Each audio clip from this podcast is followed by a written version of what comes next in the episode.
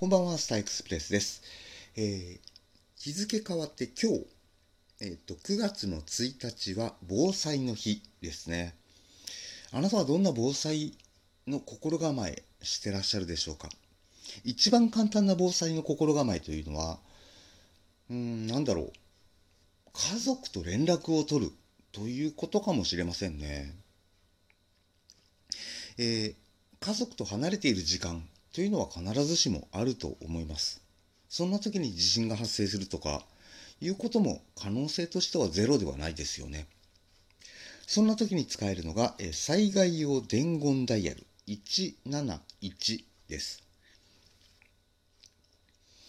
そうですね、携帯電話、え、家庭の電話、あとは公衆電話から、え、電話番号171を電話して、録音する場合は1、再生をする場合は2を押すんですよね。まあ、これは171という番号だけまず頭の中に入れておいてください。で、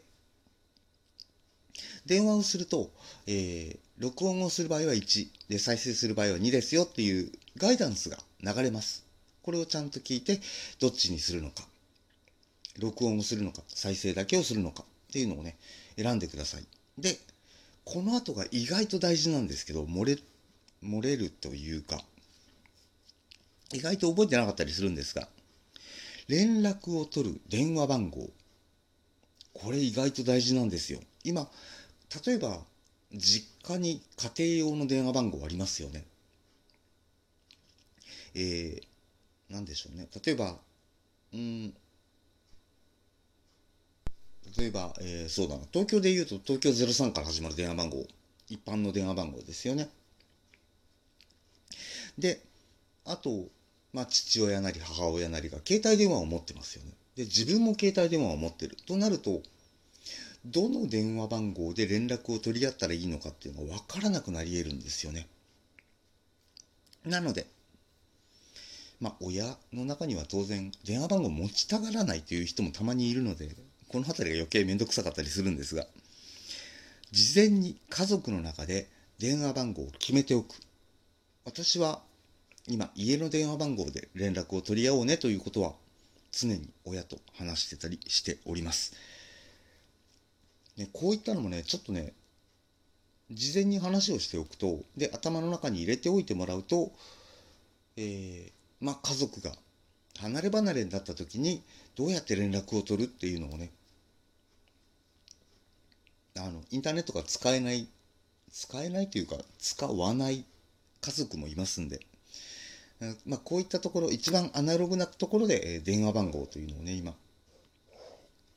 えー、紹介をさせていただきました。で、他にもですね、えっと、災害用伝言板だとか、あなたの持ってらっしゃる携帯電話に、えー、どうだろう。携帯電話会社のホームページとか、